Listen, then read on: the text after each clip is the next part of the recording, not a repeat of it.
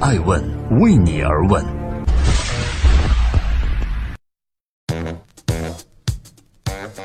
Hello，大家好，二零一八年的三月二十日，星期二，我是高原，欢迎守候爱问人物，每天晚上九点半准时上线，记录时代人物，探索创新创富。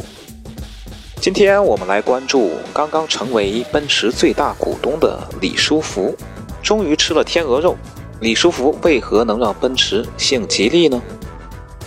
很多年前，柳传志说过一句话，他说要做汽车，底下的人连我在内都绝对不相信。柳传志在亚布力中国企业家论坛第十八届年会上提及的他，就是戴姆勒的新晋大股东李书福。十七年前，在央视的对话栏目中，众人预测李书福能否造车成功，所有人莫衷一是，只有柳传志说，李书福可能要脱几层皮才能达到目标。在似乎人人都有个造车梦的今天，为什么没人愿意相信当年的李书福呢？大家好，欢迎收听《爱问美人物》，我是高原。不断学习、屡次转产的连续创业者。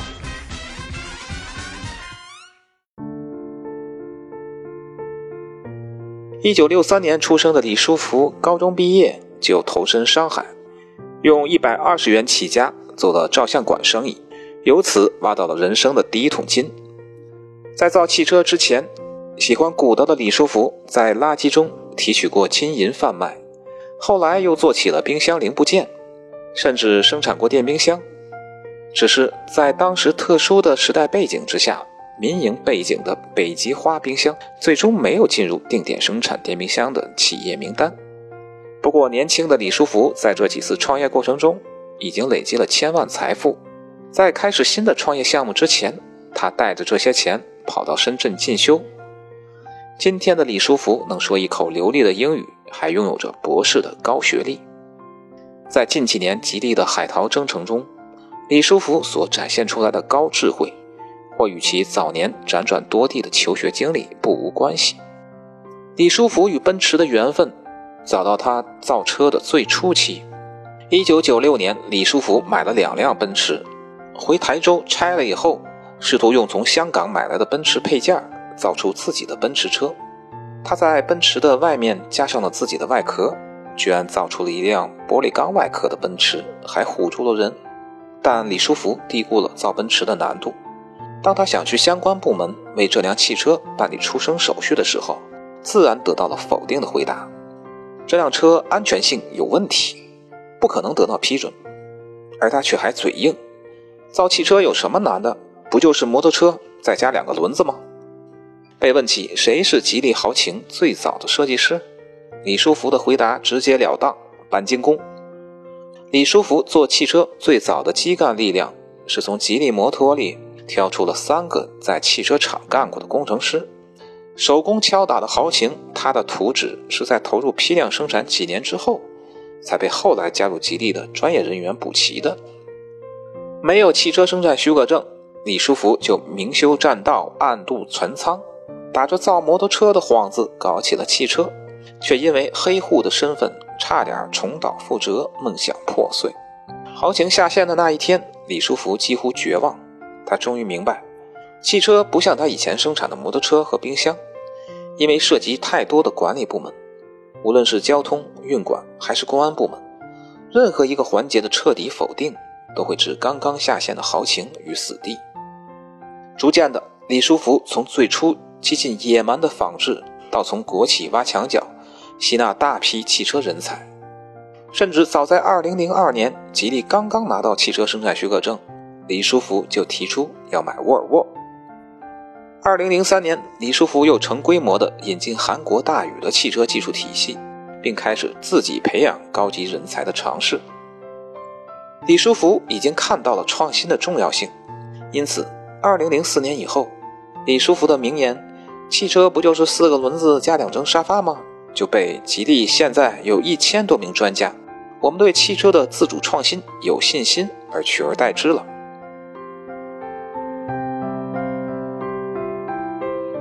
二零零九年对沃尔沃的收购，让李书福在全球名声大噪。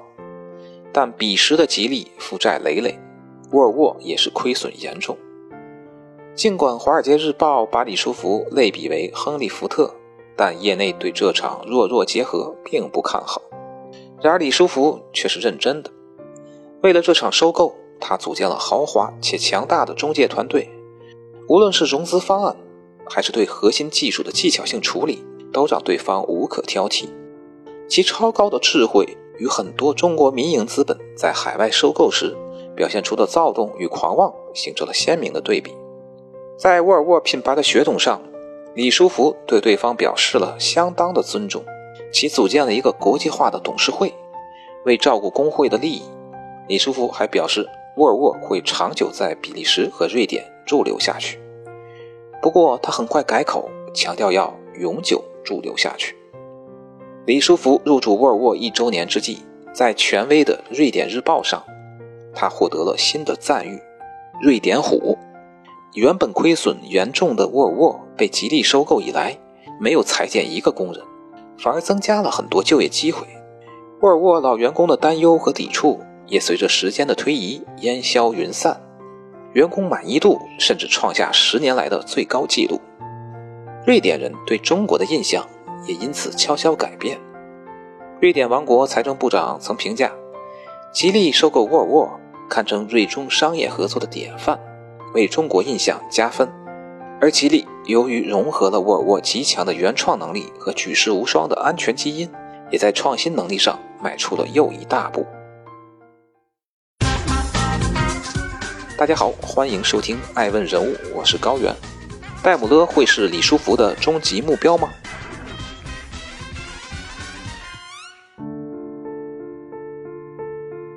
在入股戴姆勒之后，李书福同样展现出了这种智慧。他说：“我尊重戴姆勒的价值观及企业文化，我从未要求过监事会席位，这对我来说并不是特别重要的事儿。当然，即使他有意进入戴姆勒的监事会，由于其竞争对手这一身份，恐怕也无法实现。”对于这场昂贵的收购，李书福称：“戴姆勒是全球汽车领导者，在电动化、智能化。”无人驾驶与共享出行各领域都是引领者。我们的任何的投资、任何的股权拥有，都必须要实现战略合作，都必须要为我们的核心产业服务。这是一种战略上的思考。这么大手笔的投入，能让吉利收回预期的回报吗？戴姆勒的价值并不只有吉利看好。此前，戴姆勒就曾与两家中国车企比亚迪和北汽有过电动车及电池领域的合作。但都没有收到预期的效果。有分析称，戴姆勒本身在新能源领域的经验也不是很丰富。旗下梅赛德斯奔驰发布过电动车品牌 EQ，迄今都没有量产车型登场。戴姆勒甚至做出了李书福在造车初期做的事儿，租了一辆 Model X，并分拆研究。事发以后遭到索赔。二零一五年，吉利发布了蓝色吉利行动，表示到二零二零年。新能源汽车销量将占整体销量百分之九十以上，这意味着二零二零年吉利二百万辆车的目标销量中，新能源车的销量要达到一百八十万辆。但据全国乘联会的数据显示，在二零一七年前十月，吉利新能源汽车销量仅仅为一点八八万辆。在传统车企、新造车公司、互联网造车企业。甚至汽车产业门外汉已经在新能源车领域掀起了一片混战的时刻。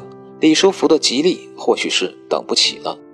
李书福曾预测，未来只有两至三家车企能够在激烈的竞争中存活下来。如果不赶紧抱团取暖，如何保证自己就能活到那一天呢？在这次戴姆勒的股权收购中，吉利的海外公司闪亮登场。相信李书福海外买买买的脚步。不会就此停止。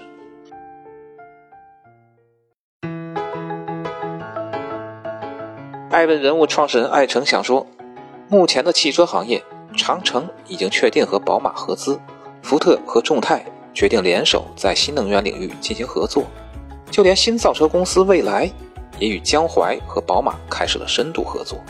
国内的汽车企业纷纷出海，国外的老牌车企也在吸引中国资本。希望通过资本合作，更快地打开中国市场。吉利能与戴姆勒发生怎样的化学反应呢？恐怕还有待时间的观察。但日新月异的吉利与戴姆勒这个百年品牌的结合，无疑算得上是强强联手。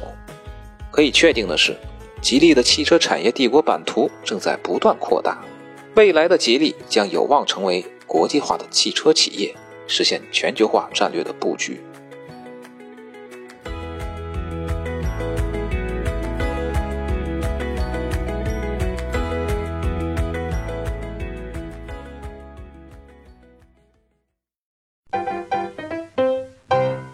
爱问是我们看商业世界最真实的眼睛，记录时代人物，传播创新精神，探索创富法则。